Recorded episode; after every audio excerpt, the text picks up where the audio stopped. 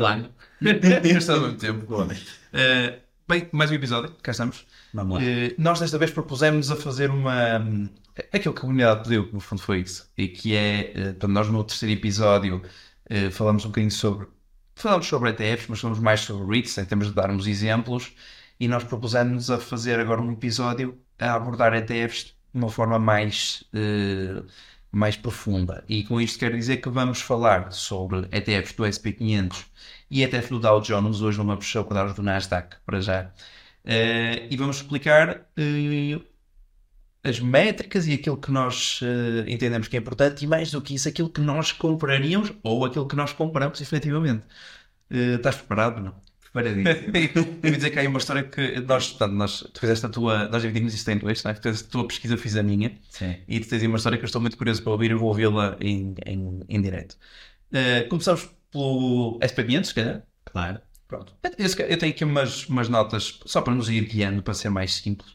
Ehm, mas queres falar, queres falar um bocadinho sobre o, o índice do, do SP500? Sim. Explicar porque é que é e vamos, e vamos. Até porque as pessoas. eh, pronto, o SP500, toda a gente sabe mais ou menos o que é que é o índice. Mas, na verdade, o que é interessante saber é que ele foi criado, eh, ele, portanto, em 1957 foi quando ele foi criado assim, com este nome e com, este, com esta importância. Mas ele já se começou a falar em 1923, e na altura computadas em 230 empresas, 233. Ehm, pronto, e entretanto é que ganhou esta relevância esta importância que tem hoje no mundo. Queres Sim. um bocadinho esse? Sim, o- o- os dados históricos sobre a criação do SP500 são, pá, acabam por estar disponíveis para toda a gente. O, o que eu acho eh, eh, mais interessante discutir eh, é o que é que ele significa para o investidor comum. Exatamente. E o SP500 é sinónimo de o mercado. O, o- o sinónimo do mercado já foi o Dow Jones, inicialmente. Sim. A forma como eles são construídos é radicalmente diferente. O, o Dow Jones acaba por ser um somatório do valor ou do preço eh, eh, das ações de todas as empresas que estão incluídas no índice. O SP500 eh, é ajustado ao tamanho da empresa. Isso. Portanto, eu tenho um índice eh, que iniciou-se em 1957, não é? E que ao longo eh, eh, das últimas décadas eh, teve sempre empresas que eram mais significativas na economia eh, e que ocupavam uma porção maior do índice. Já foram os industriais, eh, hoje é a tecnologia, não é? Os sete magníficos que, que têm sido muito mais, muito mais badalados. E, independentemente dessas proporções que se vão ajustando ao longo, ao longo dos anos, eh, ele tem sempre uma variabilidade associada ao lucro das empresas que a constituem e quanto maior é a porção dessa empresa no, no índice, eh, maior é a valorização do mesmo, não é? Ehm, mas no fim, eh, e este é o dado mais curioso, acaba por ser o, eh, o índice e os ETFs subsequentes eh, preferidos dos investidores, porque dá-nos eh, um, um- um retorno sobre o investimento entre os 8% e os 10% ao ano, depende dos anos, obviamente. Claro. Ahm, mas também é o alvo a bater. Ou seja, todos os aspirantes a grande investidor Sim. querem ter, independentemente de saberem eh, que provavelmente vão perder, querem se comparar com o índice e fazer o stock picking melhor que o índice. Mas há aqui um dado que é muito difícil de superar. O índice é é uma espécie de selecionador natural eh, da economia crescente dos Estados Unidos. Portanto, uma empresa cresce e entra no SP500. Se crescer muito, é, portanto, se houver momento no investimento, se os lucros da empresa crescerem com o passar dos anos, ela vai ocupando posições cada vez mais cimeiras no índice, até poder ser a empresa dominante do índice, naturalmente. Ahm, eh, eh, neste momento, eh, a forma como, como, como a tecnologia tem evoluído e o, e o hype, portanto, a ganância, no fundo é a ganância associada às empresas de tecnologia, criaram um índice que está muito desproporcionado, pelo menos na nossa perspectiva, Correto. eh, e que gera alguns, eh, alguns receios. Sim. Eh, é importante saber que portanto, o índice é uma espécie de um marcador do mercado. Nós não podemos investir no índice, podemos investir em fundos que fazem o tracking desse índice, portanto, que, que seguem esse índice. E chegamos aos ETFs, que são exatamente isso, são fundos cotados em bolsa que, cujo objetivo é fazer o seguimento de determinados índices. Um, se calhar vale a pena fazermos aqui o, o- o- esta lembrança que é nós quando estamos a comprar uma unidade de um ETF, esse ativo é nosso. Eh, aliás, falamos sobre isso no episódio, no episódio 2, se não me engano. Um, mas quando estamos a comprar um ETF, não estamos a comprar uma unidade de cada empresa que está no, Exato. no ETF. Ou seja, nós não temos direitos de voto, por exemplo, nessa, nessa empresa, porque temos. Eu não posso votar na Assembleia Geral da Apple por ter um ETF Claro. que tenha Claro. englobado. Pronto. Só fazer essa, essa ressalva. eh, portanto, o dinheiro está seguro. As, eh, aquilo que nós ganhamos enquanto investidores é mais a, a- portanto, a, a liquidez, é mais o valor, é mais a parte económica e menos a parte de, de relação com a empresa. Por isso, se calhar, as coisas assim.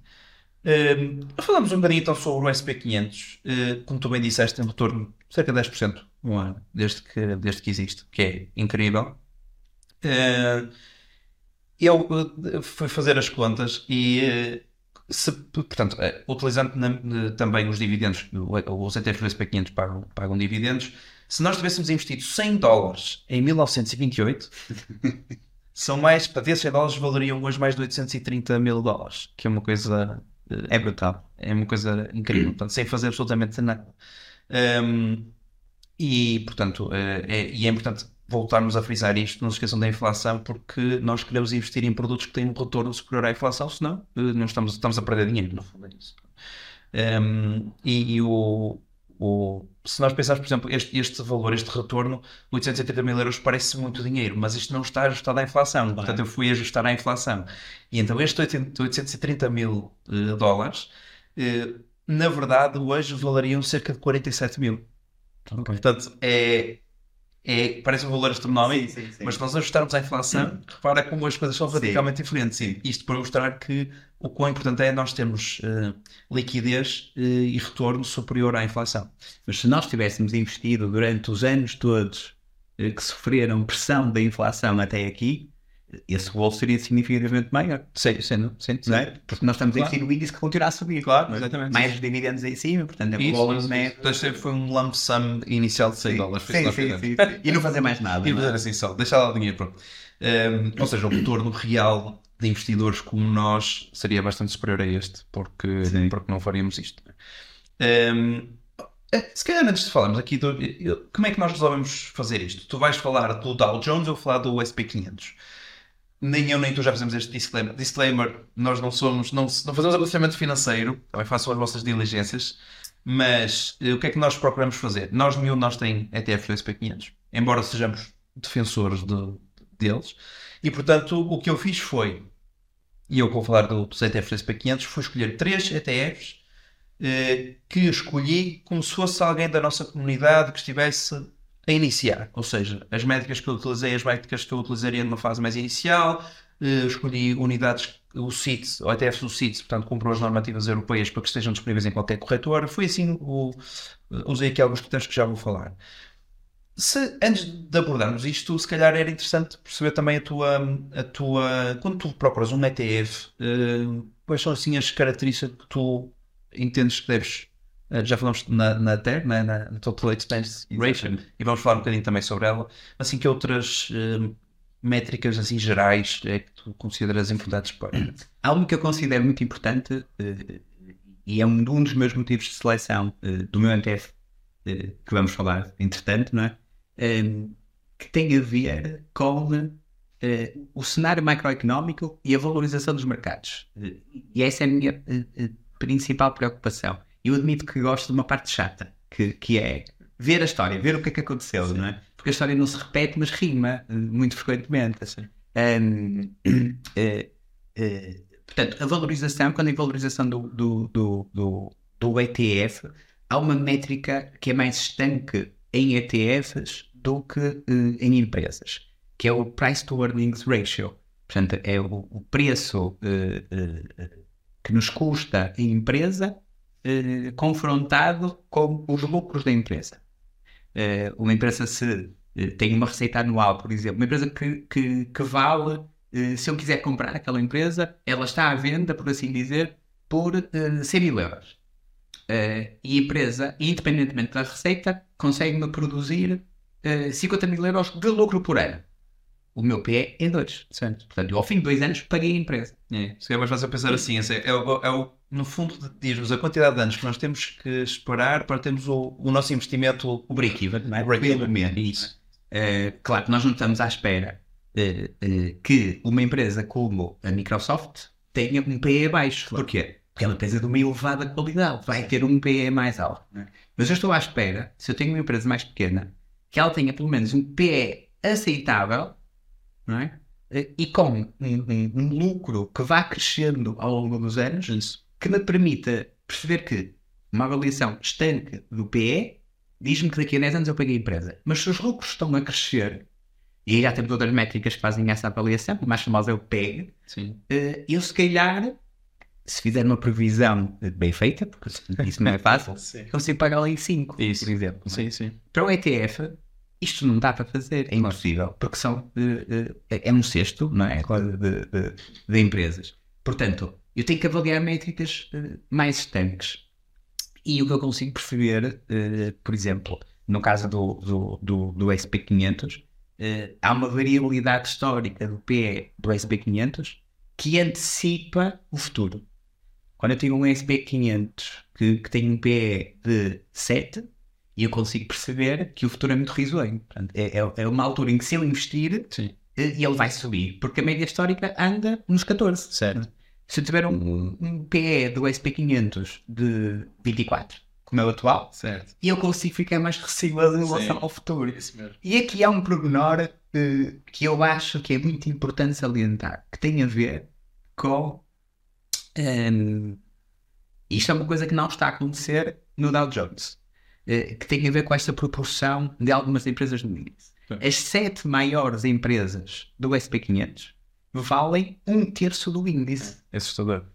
Se eu investir no SP500, neste momento, um terço do meu dinheiro vai para sete empresas. É. Logo, Sim.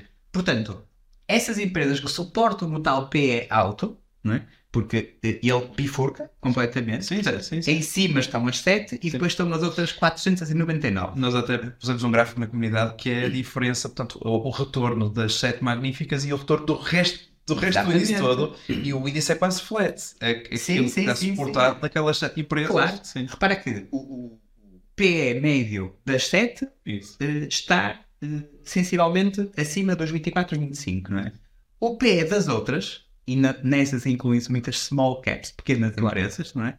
Eh, está muito mais pequenino, 12, 13, andará por aí. Portanto, se calhar até deve pensar mais. Mas é? Há algum índice que englobe estas outras 400 e só 99, eh, sensivelmente, Sim. empresas? E tem que se calhar procurar esse para, para obter mais retorno. Mas, se tu pegares, por exemplo, eh, eh, numa das empresas mais significativas, eh, vou dizer a Microsoft, porque ultrapassou a Apple aqui há uns dias, não sei se entretanto nesta guerra já. A Microsoft hoje, quando eu estava a vir para aqui, cada ação valia 402 dólares. E agora vou-te colocar uma questão. Sabes qual é o, o market cap global de todas as empresas listadas publicamente no Canadá, que é um país muito saudável financeiramente? Sim. 2,7 trilhões. A Microsoft vale mais. Se tu pegares na Microsoft e dividires por toda a gente do planeta, eh, cada, cada indivíduo receberia 484 dólares, mas a ação só vale 402. Sim. Parece, parece hipervalorizada. não é? Portanto, ela dividida por toda a gente Sim. vale mais do que o preço unitário de uma ação. E Isto soa-me a alarme. Eh, eh, Não quer dizer que tem uma previsão Claro, qualquer sim. catastrófica sobre os mercados. Tens é uma nada visão disso. catastrófica sobre uma das sete magníficas. Exatamente. Portanto, agora, aqui a questão eh, de qual é? Eh, eh, e é aí que eu queria chegar com aquela história que eu te queria contar e que tu não me deixaste. força, Para tá contar aqui. Se calhar posso aproveitar para contar. Força, força, sim. Eh, Nós não temos screen. é, se houver algum impacto nestas empresas principais que compõem o índice, um Sim. terço do índice, isso vai se repercutir nos retornos globais. Não quer dizer que eles não vão ser positivos. Certo. E aqui é que está o ponto principal. Sim. Eh, no, no, no ano 2000, realmente que é quando um dos maiores crashes de sempre, o dot-com bubble, foi quando despertou o interesse do mundo para as empresas da tecnologia, que depois caíram eh, significativamente. Ahm, há uma, na mesma altura, há uma empresa americana, eh, desculpa, eh, do Canadá, que é a Nortel Networks, ehm, que cresceu tanto que valia, na altura, sensivelmente 380 bilhões de dólares. Portanto, uma empresa listada no Canadá. Sim. Eh, 380 bilhões de dólares. Ehm, e no ano 2000, portanto, em março de 2000, que foi o pico que precedeu o, o dot-com bubble, a bolha dot-com, eh, eh, essa empresa valia precisamente um terço do índice como igual em uma das sete magníficas. Acontece eh, o crash, não é? E aquilo nem foi bem um crash, foi um melting, aquilo foi-se derretendo Sim. ao longo de, portanto, março de 2000 até outubro de 2002. Ahm, nesse, até esse período, em que essa empresa representou ao longo dos anos um terço do índice, até esse período, os retornos, portanto, desde 1979, salvo do TSX, que é o índice que de, de, de- é o SP500 do Canadá, nesse fundo, o retorno do índice foi 12,6%. Essa empresa hoje vale zero. Não é? Portanto, quem tinha dinheiro investido nessa empresa e o índice tinha uma porção significativa na empresa, foi zero. Sim. É? Mas as pessoas não, o índice não vendeu a empresa. Claro, Portanto, o retorno foi ajustado nos anos seguintes. claro. 12,6% o retorno total do índice até 2000, a março de 2020, a, a março de 2000, até hoje, o retorno do índice 8%. Só com a queda de uma empresa. Isso. Portanto, imaginemos, esse 10% do SP500, se estas 7 magníficas caírem, vai se manter nos 10? Pode ir para 9, pode ir para 8, não sabemos, Isso. não é? Mas a verdade é que os ciclos económicos e dos mercados mostram Sim. que há uma tendência para uma reversão à média. E curiosamente a média do mercado é igual ao Canadá e eh, Exatamente, exato. Hum, nós, eu, eu deixo isto aqui há um bocadinho. Tu fizeste um trabalho que eu já vi e achei incrível, que foi uma análise. Não vamos, não vamos fazer dizer já qual é a empresa, há uma das magníficas. Uh, se guardamos isso para, para a nossa comunidade, vamos, partilhar para. Acho que sim. Juntem-se ao WhatsApp e ao Instagram, vamos partilhar isso. Porque é uma coisa mesmo interessante e que me deixou a minha, por acaso não sou acionista dessa empresa em particular, mas uh, tu também não és. Agora não sou, mas sempre mantive uma amiguidade enorme, Sim. que é uma das minhas empresas preferidas. Sim, eh, mas realmente foi é, é assim, a maneira que tu colocas as coisas é, é muito interessante. Hum, bem, se calhar vamos avançar então para as minhas escolhas. Eu tive em conta três características assim principais. A, a que nós chamamos TER, portanto a Total Expense Ratio, que no fundo é o que nós pagamos eh, anualmente por, por termos aquele, aquele, aquele ETF. Hum, depois, eh, eh, acho que é importante nós termos atenção no histórico, ou seja, tentamos ver, uh, um, tentamos escolher um ETF que tenha um histórico que nos permita perceber o comportamento dele ao longo dos vários ciclos de mercado. Ou seja, se eu tiver um ETF muito recente, eu não vou ter a capacidade de, de ver como é que ele se teve numa determinada, ou num bear market, ou num, ou num bull market, Eh, sendo que, eh, estando aqui a falar, por exemplo, em ETFs do SP500, eh, o, o, portanto, eles são praticamente todos idênticos em termos de, Sim. de registro. pronto. Mas para, para, são métricas que eu acho que é importante ter em consideração na escolha de ETF. E também, pronto, o tamanho do fundo acho que é importante, quanto mais assets under management tiver, Mais liquidez. mais liquidez tem, portanto, em teoria será um fundo mais estável, menos volátil. pronto.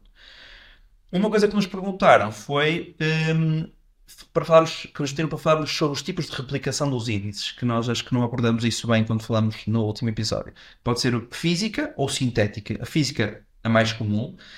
Uh, isso cá para, para facilitar, uh, pronto, temos a física e temos a sintética. A física é a mais comum e, e é aquela que, que eu acho que é mais saudável e mais segura. E depois a física basicamente pode ser completa ou por amostragem. A física completa é como o nome diz, portanto, ele replica o índice de forma a, a que a totalidade das, das empresas que estão no índice seja a mesma totalidade do ETF, nas mesmas proporções. Ou seja, é copy, copy de uma, uma coisa da outra. Claro que isto implica que as pessoas que gerem estes ETFs estejam com mais atenção ao índice e façam ajustes mais frequentes e, portanto, eh, as taxas normalmente são um bocadinho mais altas, embora os retornos sejam muitíssimo sobreponíveis ao próprio índice. Pronto, faz sentido. Quando temos a replicação física, mas por amostragem otimizada, significa que o índice não é replicado na totalidade e, portanto, pode haver exclusão de, de um ou outro ativo e, portanto, ou algumas diferenças na proporção, e, portanto, pode haver alguns, algumas diferenças no retorno para mais ou para menos. A replicação sintética é uma coisa mais complexa porque não há investimento direto nas ações que compõem o índice. Portanto, aquilo é utilizado só com contratos swap que são utilizados. Um exemplo, para as pessoas perceberem de forma simples. Eu quero fazer um ETF, eu quero comprar um ETF que represente o índice do mercado japonês, por exemplo. Eu não, se por ser um mercado inacessível ou por outro motivo qualquer, eu compro um ETF que tenha ações americanas e esse ETF tem um protocolo que as troca pelos rendimentos obtidos no índice japonês. Portanto, são contratos de swap que, mas têm a grande desvantagem que os ativos são uh, nossos. Portanto, ou seja, acho que é menos segura. Acho que é um, o nome é o risco de contraparte, ou seja, eh, isto implica que ambas as partes cumpram a parte delas do acordo, ou seja, a, a probabilidade disto falhar é radicalmente superior a um, a um ETF linear, não é? um ETF com uma composição uh, física normal, vou chamar assim. Portanto. Eu estou a comprar o que vendemos agora, portanto só vender. um, pronto, estas são as duas, as duas grandes métricas de, de composição, de, de, de composição de, do tipo de replicação. Então vamos a exemplos. Portanto, eu para escolher três uh, eh, ETFs do SP500, eu usei os seguintes critérios. Sigam o SP500, que parece-me lógico, não é? Sim. Que utilizem replicação física, porque não queremos, queremos fugir dos tais contratos de swap, que tenham mais de 5 anos e que tenham um bom fund size, que sejam fundos grandes. E então cheguei aqui a três, vou dar três exemplos. Eu escolhi três exemplos, dois distributivos e um uh, acumulativo, e eu ia trazer só um exemplo de cada, mas acabei por incluir dois por um motivo simples. Um, ehm, têm valores de unidades diferentes, um mais caro e um mais barato, dá margem para cada pessoa poder escolher, se quiserem comprar unidades completas, que é aquilo que eu acho que é o, que é o ideal, uh, tem aqui margem para escolher.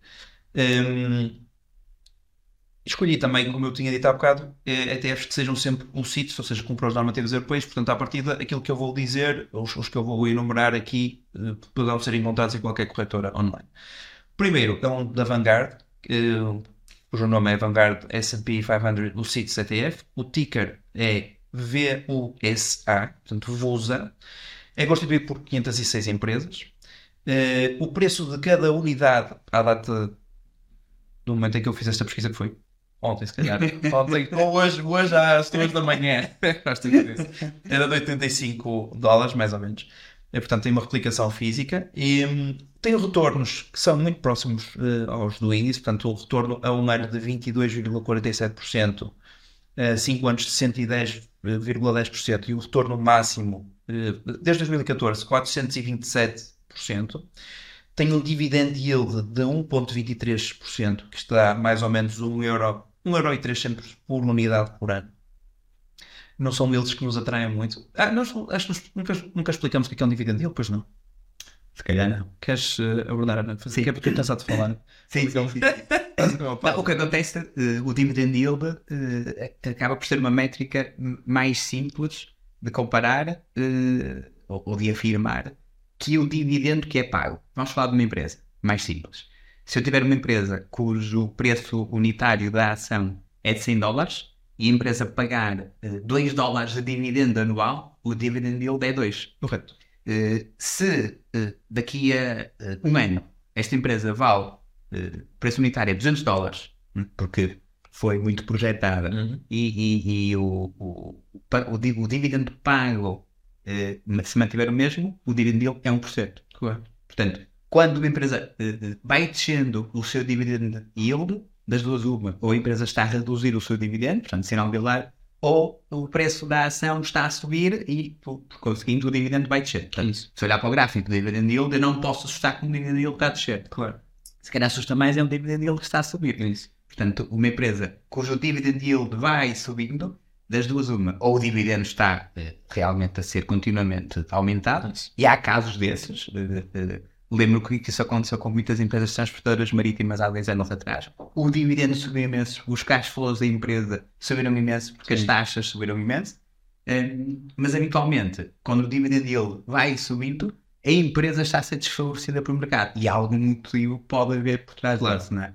Portanto, empresas que têm dividend yields de 14% eu tenho que começar a ficar preocupado. Tivemos uma dúvida na comunidade precisamente sobre isso. Exatamente. E, e, e, e, é uma dúvida muito legítima. Claro, e as pessoas vão colocando esta dúvida várias vezes e a resposta é sempre a mesma. Isso. Porque historicamente isso. nunca mudou, não é? Isso. Pronto, então temos aqui um dividend yield de 1,23%, ou seja, na prática, se uma unidade custar 100 dólares, eles devolveriam 1 dólar e 23 por ano por unidade. Uh, o tipo de distribuição, portanto, este é um dos distributivos.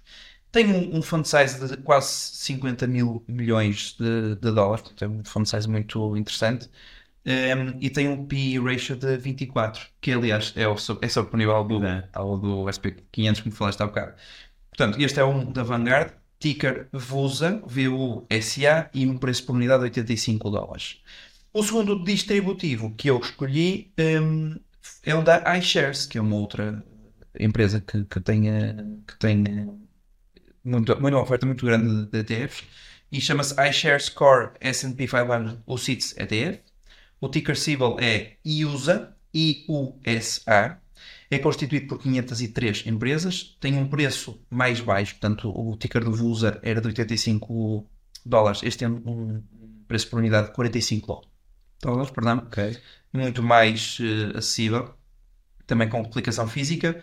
Retorno a um ano 22,47%, a 5 anos 110,20% e o máximo 363%. Temos aqui os retornos são praticamente subponíveis e isso vai bater certo com o retorno do índice. Portanto, é o que faz sentido e significa que de facto o, o, trade, o tracking está a ser bem feito. Deixa-me perguntar-te só, uh, a título de curiosidade, o, a liquidez ou, ou, ou, o tamanho do fundo é superior ao, ao da Vanguard? Uh, tem, não, 15 mil milhões.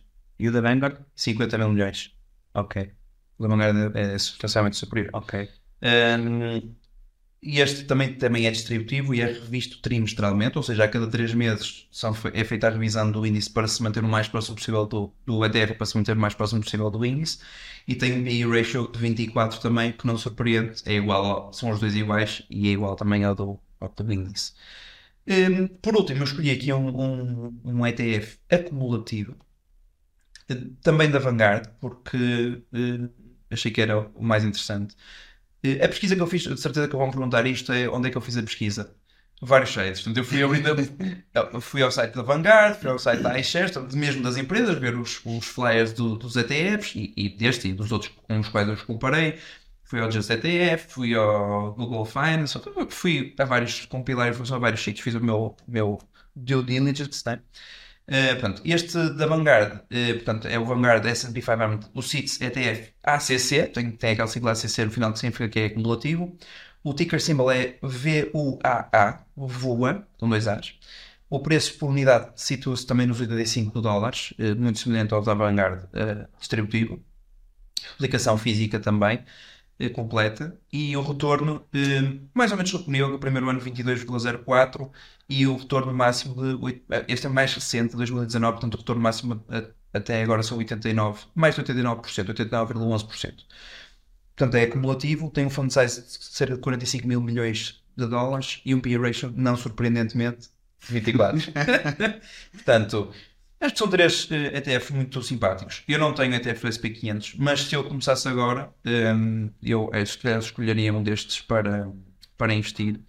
Uh, pronto, a, a, minha preferência iria para um dos distributivos, mas se calhar para um filho, ou se calhar para, para pessoas que, que tenham mais atenção à fiscalidade ou que, ou que queiram ser investidores realmente passivos e não, não sequer pensar no sul, se calhar o multi faz mais, faz mais sentido. Portanto, qualquer uma destas três opções acho que são boas opções. Independentemente de não termos nenhum ETF do SP500, continua a ser uma recomendação excelente. Sem dúvida, sim, sim. Sem dúvida. Todas estas questões que nós levantamos aqui. Mas eu acho que tu vais rir quando eu disser isto, mas eu disse que o que eu ia fazer é aquilo que eu não estou a fazer agora. E sempre disse que eu ia só ter ETFs. E depois a meio que eu perdi-me.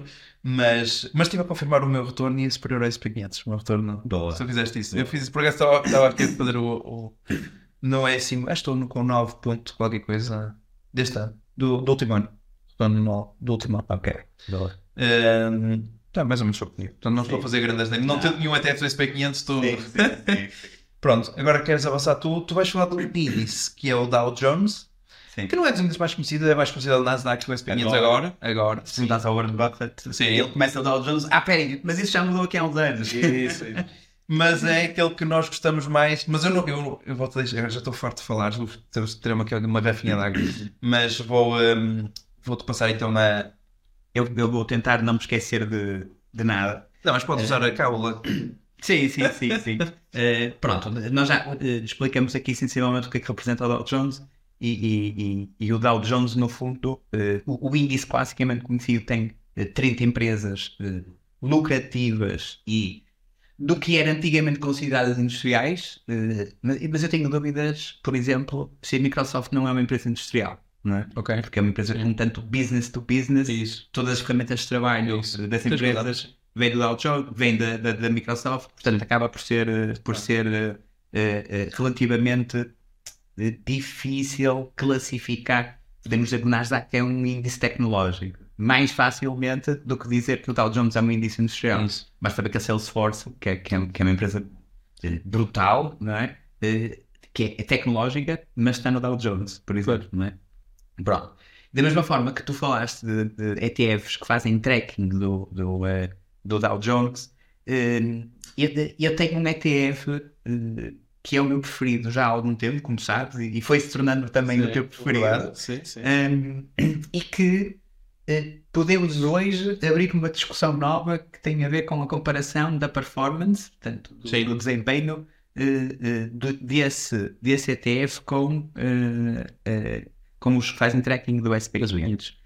Eh, Nós temos argumentos eh, fortes e muito válidos e alguns já os usamos aqui.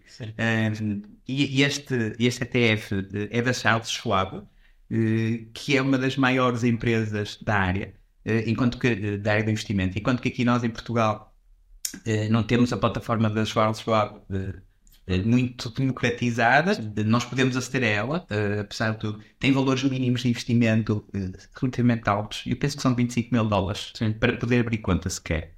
Eh, mas os americanos eh, têm e com um turnover até muito alto, portanto é das mais, das mais utilizadas. E eles têm vários, eh, vários ETFs. E aquele que para nós é mais apelativo eh, acaba por ser eh, o nome do, do, do ETF. Deixa-me só, antes, antes de fazer o disclaimer, que é, este é o nosso ETF, aquele que é o nosso ETF preferido e que nós hoje vamos falar sobre ele, até algo mais abertamente, porque já tivemos eh, a confirmação de que estamos a comprar. Portanto, as pessoas provavelmente vão tentar encontrá-lo e depois temos que explicar, se calhar, no fim ou, ou, ou no início, que ele está disponível em praticamente todas as corretoras, como o CFD, Exatamente. mas nos bancos, bancos eh, normais e na corretora online Freedom 24 está disponível como eh, ativo puro. Portanto, Sim. é a única corretora online em que nós conseguimos efetivamente comprá-lo, não com contrato CFD, mas como ativo puro. E já percebemos porquê, eh, até agradecemos ao, a alguém do elemento da que comunidade. nos deu esse insight e que bate certo com a resposta que a corretora nos tinha vindo a dar e que no fundo é, é- acho que se prende mais por uma inércia das corretoras em atualizarem o, Parece sim. parece ser isso. Portanto, podemos falar já com, com alguma segurança Exatamente. Sim. e partilhar a magia. Vamos partilhar. Claro, também vamos isso. Então, o, o nome do ETF é o Schwab US Dividend Equity ETF. Eh, o ticker é SCHD. Um, e, e- e é um tipo de investimento que é passivo eh, eh, e que tem uma vantagem brutal em relação a grande parte do- dos ETFs, que é o custo. É realmente um ETF com um custo muito baixo, que ele tem um- um- uma, uma, a forma como ele é construído eh, é tão sistemática que, no fundo, eh, quem faz a gestão do fundo só vai correndo eh, a matriz deles a cada três meses vai, e vai fazendo um ajuste que eu já explico como é que, como é, que é feito e uma vez ano. Portanto, é muito mais, eh, é muito mais simples. Rastreia, como tínhamos dito, o, o Dow Jones, mas o Dividend 100 eh, Dow Jones eh, e faz uma seleção que é, que, é, que é muito criteriosa e que se baseia essencialmente na qualidade e na sustentabilidade do dividendo das empresas que o pagam, que eh, é critério absoluto para poder fazer parte do, do índice do, do ETF nos últimos 10 anos. Portanto, dá-nos um- uma margem temporal muito segura eh, eh, do tipo de empresas que são incluídas no, no, no, no ETF. Sim. Eh, e todas essas empresas, a forma como ela é construída, como eu tinha dito, eh, eh, são selecionadas por uma performance financeira orgânica própria da empresa que tem que ser muito forte, senão eh, Sim. automaticamente são, são, são excluídas. Ahm, eh, o, há aqui um pormenor que é importante. A Morningstar, que é uma das nossas formas de excelência, sempre que a Morningstar diz que alguma coisa é muito boa, nós temos que ir ler o que é Isso, que eles estão a isso. dizer. Eh, atribui de 0 a 5 a este índice em termos de qualidade um gold, que é o, o, o, valor 5. Isso. Portanto, a forma como dentro do valor, eh, eh, e depois eh, nós vamos, nós vamos distribuir estas informações que nós estamos a dizer de uma forma mais ilustrativa, e essas ilustrações deste índice eh, foram retirados da, da página do fundo, portanto, é, é- é muito claro. Ehm, tem um- um- uma, uma, uma classificação da, da, da Morningstar muito alta. Eh, em termos de desempenho, eh, eh, de um- de uma, eh, aliás, perdão, em termos de taxas, e, e aqui eu acho que é muito importante salientar isto para a comunidade poder perceber rapidamente uma pergunta eh, que vai aparecer muitas vezes, caso não ouçam isto que nós vamos dizer. Num investimento de 10 mil dólares atual no, em SHD, as despesas a um ano são 6 dólares. A 3 anos, 19 dólares. A 5 anos, 34 dólares. E a 10 anos, 70 dó- 77 dólares. Portanto, eu por cada 10 mil dólares investidos, projetados a 10 anos, pago 77 dólares. Acho que é perfeitamente legítimo. Eu diria, isso é quase gratuito, não é? Para, para a Parece. qualidade do. Parece-me Curiosamente, a, a- a taxa é até inferior à taxa dos ETFs do SP500, ou da- da- porque, por exemplo, Sim. as taxas desde que eu falei andavam à volta dos 0.07 e a do SHD é 0.06. Exatamente. Portanto, ainda é mais barato do que o ETF do SP500. É barato. E é mais um bocadinho que nós aqui Claro, é, é, é, retorno sim, anual. sim, sim, sim. Pronto. Em termos de, de, de peso e de locação de empresas e de setores dentro do, do, do ETF, eh, os industriais, com esta ressalva, acabam por ter um peso mais significativo, valem 17% do, do, do índice. Ainda assim, dentro de um setor muito inferior aos tais magníficos 7 que, que valem um terço do, do, do SP500.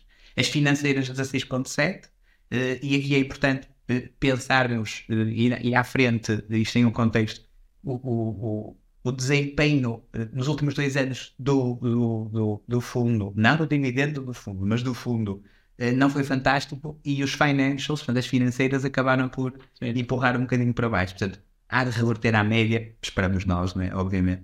Saúde, eh, 15,9%, e muita gente nos pergunta: eh, quer alocar uma porcentagem do portfólio à saúde? E esta é logo em 15%. Sim. Eh, tecnologia de informação, eh, 12,6%. Eh, energia, 9,2%. Acaba por ter uma É, diversificação. é isso que eu ia dizer, é muito diversificado. E é mais saudável essa diversificação que a do SP500. Enquanto, Sem dúvida, não é? Eh, eh, E, e eles têm particular cuidado na forma como compõem o, o fundo, que esta alocação não ultrapasse um Isso. determinado valor. Por setor e por empresa. E isto é muito importante. Depois temos as 10 empresas principais do fundo e todas elas, quer dizer, est- estes nomes acabam por ser muito sonantes para toda a gente. Broadcom é a primeira, vale 4,46% do, do, do, do fundo. Eh, há que ser cortada, porque o máximo por empresa é 4%. Certo. Portanto, quando Ser aparada. isto, vai ser aparada, naturalmente. APV, Home Depot, que para nós não é tão famosa, mas é a Leroy Merlin dos Estados Unidos, não é? Eh, a Texas Instruments, que toda a gente acha que produz calculadoras, mas que representa 2% da receita, produz é chips analógicos. É isso. E ainda vende chips que produziram em 1972. Eh, Vi essa curiosidade aqui há uns dias. Portanto, tem um inventário que está sempre a, Sim, a escoar, escoar. não é, no fundo. A Engen, a Merck, a Pepsi, a Coca-Cola, portanto, tudo empresas muito sustentáveis, claro, que são muito resilientes em qualquer cenário macroeconómico. Ahm, eh, gostava de falar um bocadinho da forma como as empresas são selecionadas. Te- tentar ter uma abordagem que permita eh, perceber a orgânica do fundo sem complicar muito. Ahm, critérios para fazer parte da seleção eh, das empresas. Portanto, temos, vamos começar com uma pool muito grande de, de- de empresas e dessa pool vamos retirar as que têm pagamento consecutivo de dividendo nos últimos 10 anos. Tem que o pagar. Capitalização de mercado mínima de 500 milhões de, de- de dólares. Portanto, as empresas não podem ser voláteis, não podem ser pequenas e em crescimento. E tem que ter um volume médio diário de transação de 2 milhões de dólares nos últimos 3 meses. Portanto, tem que ser empresas com procura Isso. porque senão eh, são excluídas. Destas, das que cumprem o critério, eh, é feita uma classificação com base no rendimento anual do dividendo. O que é isso? Eh, é, é o é o valor que se obtém dividindo o valor anual do dividendo pelo preço da ação.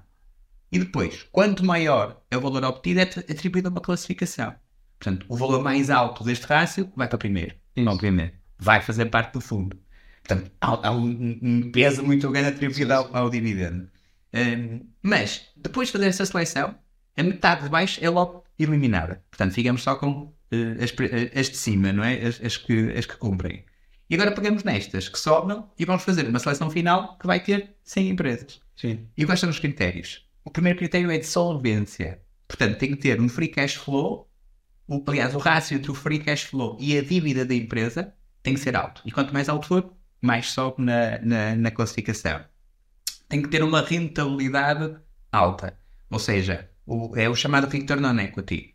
O, o, valor uh, total uh, investido na empresa tem que ter um retorno sustentável uh, para o investidor e para os acionistas. o dividendo tem que crescer e tem que crescer sustentadamente. Aqui vamos dizer, ah, mas há empresas que crescem 1% de dividendo ao ano. É verdade.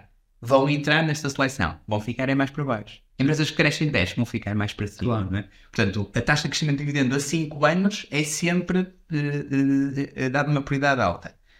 No fim disto tudo, as 100 melhores no somatório destas, destas métricas todas, companhias 100. 100, creio, porque é, é um funil de, é um, um funil de camadas de, de escolha. Portanto, isso dá segurança. É isso, ou seja, para uma, pessoa para, uma, para uma empresa pertencer ao índice tem que passar por uma série de critérios cada vez mais apertados. Sim, sim. Então te dá uma, uma segurança. Pensa só, uma empresa que este ano corta o seu dividendo sai, sai imediatamente do fundo. Portanto, o, o, o, fundo está a escolher para mim. É e eu agradeço. Isso, não é? é? É preferível do que eu ir àquela lista toda e ver, olha, este empresa, deixa ver, vou claro. vendê-la. Quando é que eu vendo? Claro. O fundo elimina automaticamente. É uma espécie de seleção natural.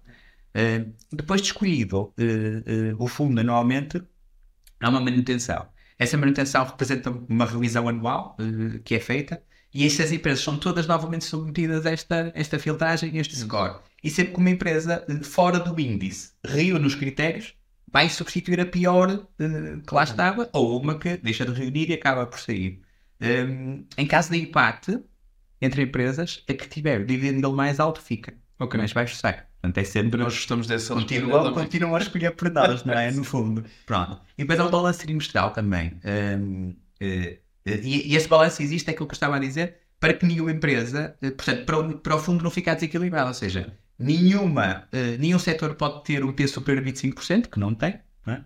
Eh, para não corrermos o risco da tecnologia claro. estar sobrevalorizada, e nenhuma empresa pode representar 4, mais do que 4% do índice. Portanto, a Broadcom, uh, a não ser que o preço da ação da Broadcom caia, naturalmente, Isso. em princípio, há de ser, é o trilho, há de ser a parada, não é? Sim.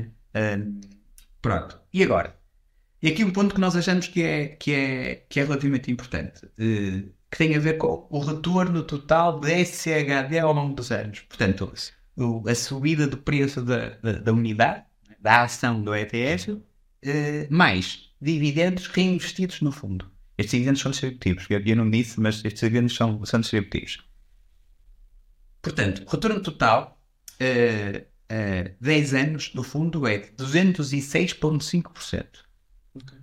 E eu acho eh, bastante uh, aceitável, muito bom. Dá um retorno anual de 11,7%. O que se passa é que, uh, se tu comparares hoje com o SP500, tem um retorno, a mesma conta dá um retorno nos últimos 10 anos de 234, salvo erro. Um, e tu dizes, mas então, uh, estas empresas que constituem este fundo, nós não apregoamos. Aliás, Porquê é que nós o temos e não temos um network USB 500?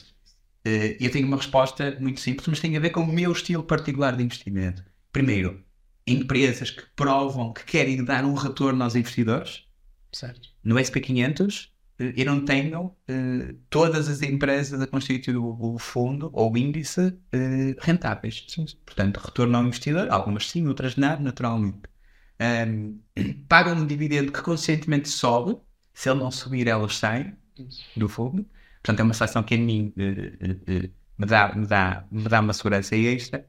E depois, e este pormenor é importante, quando é que tu achas que é a melhor altura para investir numa ação ou num fundo? Ou... É quando o preço está no all-time high ou quando não está no all-time high? Quando o retorno vai ser maior, em princípio. Claro, é quando está em baixo, não é? Ora, o SP500, no último ano, subiu significativamente. Aliás, ele atingiu o novo all-time high há pouquíssimo tempo. Há uns dias atrás. Sim, sim, Até falamos disso na comunidade. E podemos ter, uh, uh, olhar para isso diferentes prismas. Claro. Podemos dizer all-time high vai cair, podemos dizer all-time high vai subir, podemos usar análise fundamental, gráfica isso. e argumentar com os dois lados, inclusive se bem complementam a ponta mais para cima. Um, Eh, e podemos apreciar historicamente, e nós até pusemos uma, Sim. uma apreciação mais, mais tabulada e histórica do que aconteceu eh, para trás. Mas, o, o- se nós tivéssemos esta conversa há um ano atrás, seguramente o SCHD acabava por ter uma classificação nos últimos 10 anos melhor que o SP500. Ehm, portanto, o preço tem estado é, estagnado não é? entre os 65 e os 75 dólares, sensivelmente, nos últimos quase dois anos. Sim. Portanto, perdeu terreno. Mas essa perda de terreno eh, aconteceu sem que as empresas que, os, que o constituem deixassem de subir os lucros. Sim. Portanto, agora vamos pegar no PE. Isso. Isso. Enquanto que, portanto, P em cima é em baixo. O preço do- da unidade do, do, do, eh, do fundo foi sensivelmente constante dentro, dentro deste intervalo. Não é o preço da unidade que interessa, é o market cap do Sim. fundo, eh, mas é só eh, eh, analogia, é exatamente a mesma. Manteve-se. Mas os earnings, em baixo, os lucros, foram subindo. O que acontece ao valor geral? Global. Vai, vai descendo. Isso. E foi descendo até aos 14. Não é? Substancialmente inferior ao, ao P do do SP500. Porquê? O que aconteceu no P do SP500? E nós temos vários exemplos. As pressões no mercado de trabalho, a OPS, eh, há dois ou três dias, eh, publica o, o, o report trimestral eh, com uma queda de, de lucro. Imensas empresas. O PE do SP500 foi subindo no último ano. Eh, e não foi subindo. eh, e foi subindo porquê? O P subiu e o E desceu. Isso. Não é? Claro. Portanto, em termos individual, quais são as empresas que te parecem mais saudáveis? Aquelas cujos lucros foram subindo. Claro. É uma questão de tempo até ver a apreciação de vida do mercado, não é? Portanto, se me perguntarem, queres continuar a investir no fundo que até há um ano eh, eh, eh, tinha um desempenho superior como índice em relação ao SP500, eh, cujas empresas continuam a ter rendimentos a subir, mas o fundo tem sofrido pressão para baixo Sim. e continua barato, o que faz in- investir num fundo que está em all-time highs, portanto está em máximos históricos, eh, e, e- e- há deterioração das características das empresas que lá estão. Eh, E para mim é simples a resposta. Se eu vou ter razão, não tenho a certeza. Claro. Mas isso é que nós não fazemos. Não se chama Exatamente. Não, não, nós coisa que fazemos é eh, tentativa de entretenimento lucrativo. É, no fundo é isso. Mas, mas é o que eu faço Claro. para mim. E faço essa análise. Não faço isso porque tenho a intuição de que este fundo vai ser mais lucrativo com o SP500 ou com líderes globais da Caixa de Depósitos Sim. ou outra. Não, tento fazer esta análise desta forma Claro. e, e esperar que haja retorno sobre o esforço de eu fazer. Claro. Ahm, agora, eh, deixa-me. Francisco, já está. Pronto. Ahm, portanto, eh, em resumo, a, a nossa seleção prende-se com empresas financeiramente fortes, elevada solvência e rentabilidade e com um histórico consistente de dar retornos aos acionistas na forma de dividendos. Pronto. Na forma de dividendos crescentes. Crescentes, exatamente. E que agora tem um yield, curiosamente, eh, anda a rondar os 3,5%. Ahm, mas se nós formos, se fôssemos há um ano atrás eh, e fôssemos recuar, o yield on cost, ou seja, a forma, o, o, eh, eh, o a média eh, do dividend yield de, de- de ações ou de unidades que eu comprei no passado versus o atual, era muito superior. Claro. não é? Eh, de- para as pessoas perceberem o que é que significa o yield on cost. Se tu comprasse ações do Starbucks em 2008, o dividendo atual do Starbucks é superior ao preço que te custava cada ação. Isso. Portanto, o yield on cost, se fosse o preço da ação custar hoje eh, metade, era 100%. Isso. Pronto. E hum, eh, a seguir ainda pensei em falar sobre um ETF de Bitcoin, mas não, quero Pronto, acho que foi, foste bastante eh, eh, minucioso eh, e acho que foi incrível. Um, e se calhar para este episódio também já vai um bocadinho longo e acho que, acho que já temos aqui uh, coisas de muita qualidade. Vamos, vamos voltar a, a, a fazer este episódio uma sessão curta de perguntas da comunidade um, que eu acho que é interessante. E a primeira pergunta vai, vai de encontro eh, realmente a, a, ao estarmos em, em all-time highs no, S, eh, no SP500. Esta pessoa pergunta: em tempos de all-time highs, como é o que estamos a ver agora com o SP500, continuamos a comprar com dollar cost average ou não? Não é uma pergunta fácil. Não é uma pergunta interessante. Não, não é fácil, porque eu, eu agora já tenho a sensação de que, se a minha opinião começar com eh, sim, as pessoas já nem ouvem o resto, É. não é? Ou não, as pessoas já Sim, dizem sim, não. não é, não é linear. Não, e se dissermos não, eh, ninguém compra nada, tem que o Isso. dinheiro só. tá? Sim. Eh, é assim, historicamente, eh, faz sentido. Eu simplifico o processo de investimento, mantenho um investimento sistemático, consistente. É muito importante investir à quarta-feira, investir à segunda-feira, investir regularmente. Não é? Isso por si só vai-me reduzir a ansiedade em mercados mais críticos. Claro. Eh, mas se eu quiser eh, dar esforço a isto, eu posso, po- posso dar-te o exemplo da, da, da- minha forma mais apurada. Isto, isto é uma coisa que eu não tenho ainda a certeza se é o correto. E alguns estudos dizem não vale a pena o esforço. E isso é verdade. Dollar cost averaging versus investir tudo de uma vez. eh, os estudos dizem que não, que não, que não muda muito a abordagem. Só que se me reduz a tensão e a ansiedade, eu vou tentar. eh, eh, que é, quando o mercado vai ficando hipervalorizado, eh, eu invisto por só mais porções mais pequenas e acumulo um bocadinho mais de dinheiro, de cash, uma- uma alocação maior no meu portfólio. Os mercados começam a cair, mas não há deterioração das empresas. Eu aumento a alocação nas empresas que estão mais baratas e reduzo a proporção de dinheiro no meu Portanto, é uma mistura entre o, do- dollar cost averaging E o lump sum. Exatamente, exatamente. Acho, que sim, acho, que é- acho que foi a resposta, a resposta que eu daria também. isto Sim. Eh, segunda pergunta. Critérios para a avaliação de REITs e cenários macroeconómicos relevantes. É, Se calhar, eu, eu trouxe aqui esta pergunta, mas eh, a resposta se calhar é um bocadinho complexa para... Mas consegues. é bastante complexo. É, não é? Mas pronto, assim, eh, vamos ver. Critérios simples, porque está, Sim. está para, para mangas. Sim, eh, critérios simples. Eh, primeiro, olhar eh, para um REIT e tentar perceber eh, há quantos anos está pública no mercado. Perceber se sobreviveu a diferentes cenários macroeconómicos, a diferentes pressões, porque habitualmente os cenários macroeconómicos estão muito ligados a taxas de juro e inflação, claro, não é? Habitualmente. E se for um REIT eh, eh, cujos inquilinos sejam resilientes nos diferentes cenários macroeconómicos, desperta mais a minha atenção do que outros que, que, que, que não sejam. Por exemplo, nós falamos do Office Space, não é? Que aos poucos, e eu também admito, foi eh, sendo eliminado, com exceção de um que, que eu gosto particularmente, que é a Alexander Real Estate, e que fizemos uma primeira experiência sobre ela no, no grupo. Sim. Eh, que acho que eh, é, é alvo de um office space muito especial e muito Claro. concreto. Falamos sobre ela no último episódio, acho eu. Falamos uma das Sim, nossas, sim. das nossas eh, sugestões para Isso. entretenimento lucrativo. Exatamente.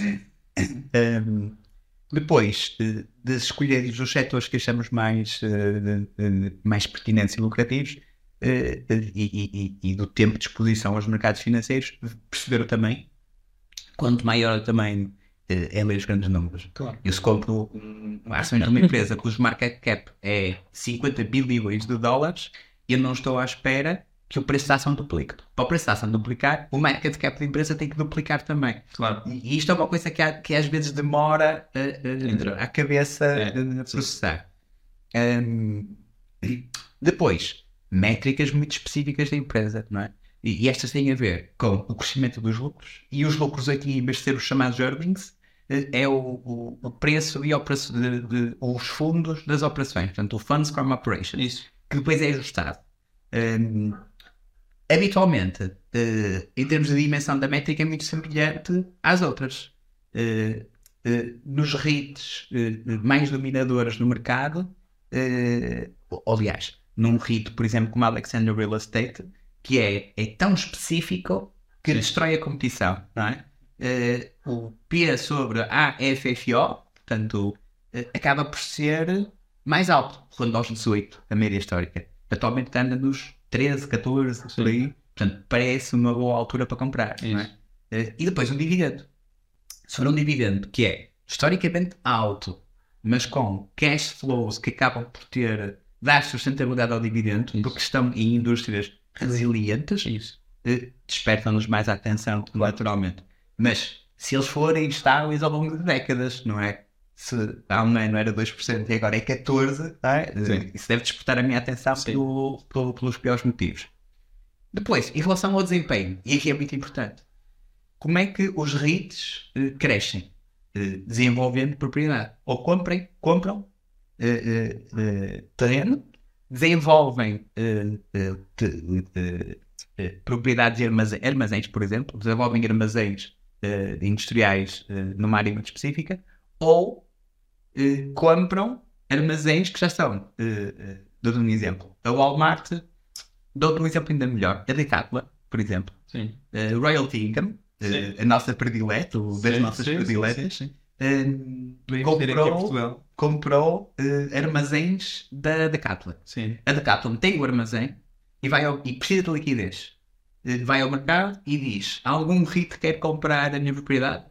Sim, senhora. E assina um contrato com o Royalty Income que se chegou à frente, eh, imediatamente o contrato de aluguer. Portanto, a Royalty Income dá-lhes um valor pelo terreno e começa a receber o- o- o- a prestação mensal desse, desse aluguer. Eh, pronto. Para os REITs fazerem isto, eles têm que dar 90% dos lucros, como nós tínhamos falado, Sim. aos acionistas, eles têm que eh, comprar dívida. Ou compram dívida, pedem empréstimo ao banco, eh, ou emitem ações, é? que é o que eles fazem habitualmente. Um, em cenários macroeconómicos piores, para mim é muito importante que a dívida ao- à banca de um REIT esteja fixada. Certo. Esteja fixada há algum tempo, portanto, a Isso. maturidade não pode ser 2024, 2025, Claro. 2026, quando os juros são muito altos, não pode vencer agora. Eh, e tem, se ela for fixada eh, eh, a, a- a- a taxas mais baixas, eu fico mais confortável, porque sobra mais para mim, naturalmente, que investir na empresa. Claro que isto sempre projetando que os lucros, os funds from operations, continuam a ser crescentes Claro. em, nichos, em nichos muito poderosos. Eh, aliás, só para concluir, por isso é que há muita pressão nos REITs nos últimos dois anos. Dúvida. As taxas foram subindo massivamente. E nós esperamos que agora com a descida das taxas haja. Claro, mas eu só vou tirar partido disso se eu investir agora. Claro. E esse é que é- É isso, é isso. Questão é importante. Aliás, eu, eu fiz um investimento indireto para a comunidade Verdade, em que, verdade, em que verdade. comprei REITs. Um, e eu estava aqui a pensar no gráfico da Realty Income, por exemplo, da- do, do crescimento dos dividendos. É precisamente isso que estás a dizer. É ao longo de muito tempo, crescimentos muito uh, pequeninos e aquilo dá uma curva muito bonita de se ver. Gosto, Mas muito isso dá-me uma mensagem poderosíssima. E eles fazem questão, primeiro, eles orgulham-se de ser the dividend, monthly dividend company. Está registado. E está registado. Sim. E tanto é que a ADC, a ADC Não aceita, registrar. só sai tem lá o equity. não consigo registrar. O, o CEO da ADC, se- portanto, tu despertaste-me o interesse para a ADC e eu comecei a ler sobre a ADC. O CEO da ADC comenta, portanto, na secção de comentários, muitas vezes no Seeking Alpha. Artigos de- do- dos produtores de artigos e ele vai lá e faz comentários, que é uma coisa que eu achei engraçado. Ahm, eh, nem que seja um cêntimo. Eh, Eles orgulham-se disso. Sim. Portanto, eu sei que num cenário mau, eles vão tentar subir É, o que me pagam. Isso. Isso, isso dá-me confiança. Claro. Eh, última pergunta. eh, critérios de, de alocação de portfólio. Achei esta muito interessante. Eh, também não é uma, aliás, isto é uma pergunta que não há uma resposta certa, não, é? Não. porque nós, nós até já falamos sobre isso e nós temos ligeiramente diferentes, conceitos ligeiramente diferentes. Até, até devíamos dizer, isso não se pergunta. Isso tem a ver com, com preferências pessoais, com, com perfil de risco, Sim. com Uh, eu posso dizer aquilo que eu tenho. Eu tenho, se calhar, cerca de 50% do meu portfólio em CHD, que é. Mas vão pôr-me na cabeça de pensar o que é que este indivíduo está a fazer. Depois terei, se calhar, uh, 20% REITs, 20 a 25% REITs e os outros 25% em stock pick. Sim. Um, não quer dizer que homem eu não mude. Uh, para já é o que eu me sinto confortável a fazer e, e, e o que eu vou. Aliás, ainda as, as compras, fui às compras. As compras que fiz este mês foram precisamente a manter essa, a manter essa, essa, essa proporção. Uh, mas uh, não há uma resposta propriamente certa para isso. Não, não, não. Por exemplo, eu digo-te, um, uh, meu, eu faço a revisão destas proporções a cada dois meses, três meses, sensivelmente. Sento-me com calma numa tarde e, e tento ver quanto é que está alocado a cada empresa uh, e depois uso os trackers para perceber Claro. a que área uh, é que está alocado uh, e depois a empresa, a, a ações, a, a fundos e a cash. Portanto, eu sempre considerei o cash como uma parte Sim. importante, não é? Um, e uh, uh, percebo essa proporção, eh, por exemplo, dentro da- das ações, tento evitar que vá tudo muito para a tecnologia, porque é a minha área preferida. Claro. Eu dizer não comprei tecnologia não é porque eu acho que não é Sim. fundamental para o futuro. Claro. Eh, É só porque acho que o momento pode não ser o certo. Isso. Um, e depois, se perceber que tem uma alocação demasiado grande, quando for fazer, escolher, reforçar posições em empresas, tento reforçar eh, noutras cujas, eh, cujo desempenho continue a não deteriorar-se, é? Eh, e vou reforçando nas outras. Depois faço o balanço e depois vou realocando. Um, eh, SHD vale sensivelmente 16% do meu. Eu penso que estou a dizer bem, 16%, 15, 16% Sim. do meu portfólio. Cash neste momento, as pessoas podem achar que eu estou a exagerar, mas vale 20% do meu Sim. portfólio. Portanto, se houver uma queda, Estás apto a fazer uma. se toda a gente tentar a ficar Na assustada, minha contabilização não, não contabilizei o cash. Agora estou a pensar nisso. então vais reduzir nas outras. Vou dizer nas outras. Exatamente. Sim, mas Eu disse Mas a proporção entre elas- Esse 50% SHD não deve, se calhar, se calhar não. Eu não, não, não, não confirmei isso. Podia ter confirmado para o episódio, mas não o fiz. Depois no próximo, no próximo episódio, se calhar tivemos o, o. Portanto, o que eu estava a dizer era: se daqui a uns dias toda a gente estiver assustadíssima na comunidade, isso só quer dizer que eu estou a comprar. Isso, exatamente. Portanto, é, é esse o meu. Aliás, na queda dos últimos dois anos foi o que eu fiz e, e, e acabou por eh, ter- dar o retorno Compensa. claro. devido. Um, Ok. se é isso. Vamos terminar com um pedido que nos fizeram. Uma, uma- é é uma pergunta também. Sugestões de livros. Eu acho que nós não vamos fazer sugestões de livros, é, mas se calhar eu ia sugerir um, cada um de nós dar um livro que o tenha marcado. Eh, Que curiosamente o meu não foi o Pai Rico, Pai Pobre, que tanta gente fala. Eu esse li eu já numa fase. Há relativamente pouco tempo, até toda a gente fala. mas, eh, mas tenho um outro. eh, queres dar o teu?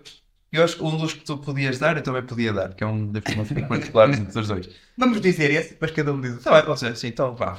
Avança, avança tu. Psicologia do dinheiro do Morgan Allen. Morgan Allen. É relativamente anónimo. É, É, é. brutal. É, É, brutal. Ele tem o seu livro que lançou agora. Sim, e eu ainda não tive a oportunidade sequer de o comprar. Eu já o folhei, já o folhei na FNAC. É sim. Eh, Só que sai a versão inglesa. Mas eu tenho para comprar, só estou a acabar, ainda não tive. Ah. Quero acabar, porque senão tenho que começar a acumular livros lá em casa, tenho até algo para ler. Mas, eh, mas sim. Mas para começar, concordas? que É absolutamente. Menos sobre investimento, mais sobre filosofia de vida e mais sobre. Eh, é- é o livro que me marca e que me marcou. Talvez seja o meu preferido, porque eh, te faz realmente. É muito mais eh, penetrante do que o Pai Pobre, eu achei. É- não sei explicar, atingiu paz, é? Dá- dá tranquilidade. É isso, é. Sim, sim, sim. Desperta-te para coisas importantes, faz-te cumprir, faz-te olhar mais para ti próprio. Sim, sim, sim. Ou seja, pensa menos no, pensas no dinheiro, mas olhando para ti próprio. Quando, aquela questão do.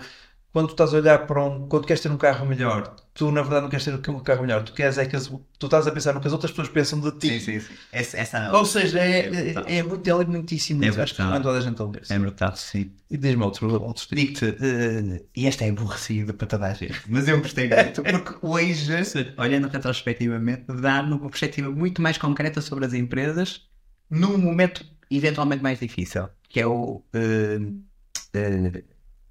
eh, o Investor do, do Benjamin Graham. Está-me a escapar o nome. Está-me a escapar o nome. Mas é o livro mais famoso do Benjamin Graham. Queres ver na internet? Vamos ver. Então, enquanto eu Agora- vou, enquanto eu vou dizendo Isto o meu. porquê? Isto porquê? Eh, eh, numa altura em que não havia empresas de tecnologia a baralhar os nossos PEs, os nossos PEs e as nossas contas de projeção de lucros no futuro, Sim. ele eh, ensina-te a fazer o valor devido eh, eh, de Intelligent Investor. É isso, então, intelligent Investor. Diz-te como atribuir valor a um ativo que estás a comprar, seja ele caminhos de ferro, mercado imobiliário. portanto, ele ensina-te em vez de especular, seres o dono da empresa. E isto é aquilo que nós insistimos, muito, não é? Claro. Vamos imaginar que estamos a. E é o que o Warren Buffett faz. Sim, Aliás, sim, ele é o o padrinho do investimento, foi o grande mentor do Warren Buffett. É isso. Imagina que estás a comprar a empresa para ti. Tu queres ter essa empresa e gerir essa empresa? Um, e depois há outra perspectiva, que o Buffett é que democratizou muito esta expressão, eh, que é importa-te com a empresa e o lugar da empresa na sociedade. Porque um dia eh, eh, um idiota vai ingeri-la. Isso. Portanto, e quando isso acontecer, tu não queres vender as tuas ações, queres Isso. que ela continue Isso, exatamente. a dar retornos. Portanto, Intelligent Investor. Isso. E um que eu gosto, gostei particularmente, que foi curiosamente dos primeiros livros que eu li antes de começar a pensar no FIRE, eh, que é o, O Caminho Simples para a Liberdade Financeira, do J.L.L. Collins. E eu não li esse. É muito, sabes, é um livro super prático, lê-se muitíssimo rápido, super direto e, tu, e lá está. Para quem, não, para quem não percebe nada de investimento, acho que é um livro muitíssimo interessante para se começar.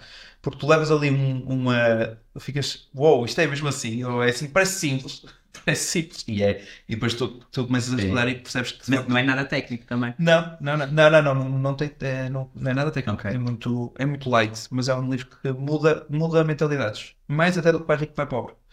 Eh, acho que é mais fácil mudar a mentalidade se lês este. Ok. Pronto, e foi uma conversa produtiva, esperamos que gostem e vemos em breve. Sim. E agradecemos que subscrevam, Isso. Eh, que partilhem as dúvidas na comunidade. Não nos peçam todos os dias para analisarmos 53 Sim, empresas. pô, nós- não conseguimos. Nós trabalhamos, parece que não, mas nós trabalhamos. Exatamente. E já o último episódio foi feito sobre direita, com uma viagem grande pelo caminho. sim, sim. Mas fazemos isto com gosto. E, eh, mas realmente, pronto, nós, nós percebemos que as pessoas estejam eh, a querer mais. Nós vamos tentar acompanhar. Tentar, tentar. Sim. Obrigado. Pronto, obrigado. Subscrevam e avaliem como entenderem e partilhem para chegarmos a mais pessoas. Até breve. Obrigado.